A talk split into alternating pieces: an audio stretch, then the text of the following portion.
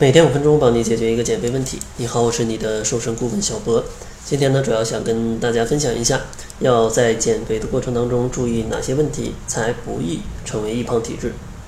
那为什么会成为易胖体质呢？其实主要的原因就是大家为了追求减少自己的体重，去采用一些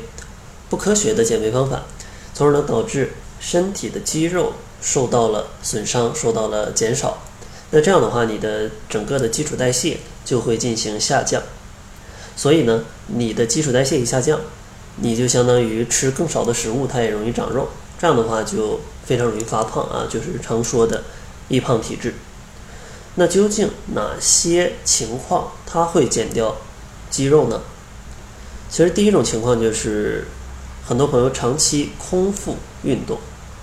因为很多人觉得啊，减肥就是能量守恒。我如果不吃东西，还去运动增加消耗，那我就可以瘦得更快。但其实呢，这可能是一个误区，因为空腹运动的时间太长，有可能导致体内的皮质醇水平的升高，这样的话就可能使得肌肉蛋白被分解的速度加快。如果长期这样的话，你的蛋白质啊，你的肌肉被分解的越来越多，你就容易变成易胖体质了。所以说呢，如果你有空腹运动的习惯，还是建议在运动之前去适量进食。比如说，可以吃一些呃低 GI 值的水果，吃一些鸡蛋，或者吃一些肉干，或者呢，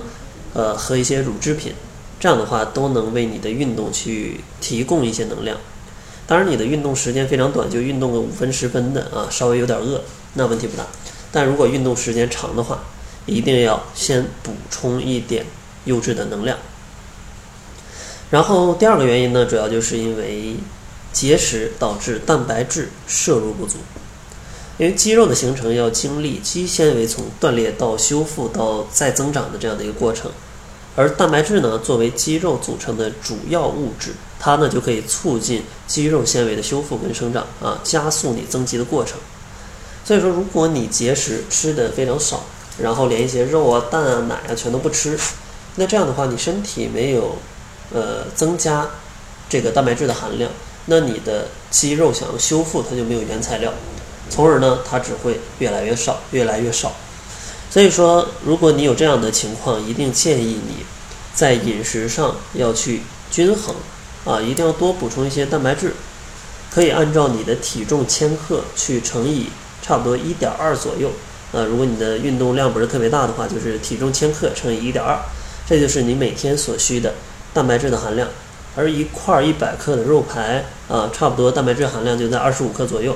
所以说，大家可以根据这个量去进行一个补充。当然呢，一个鸡蛋差不多可能五克蛋白质啊，剩下的大家可以自己去算啊，自己去算。一定要把蛋白质补充充足，这样的话才不会让你的肌肉只是消耗而不去修复。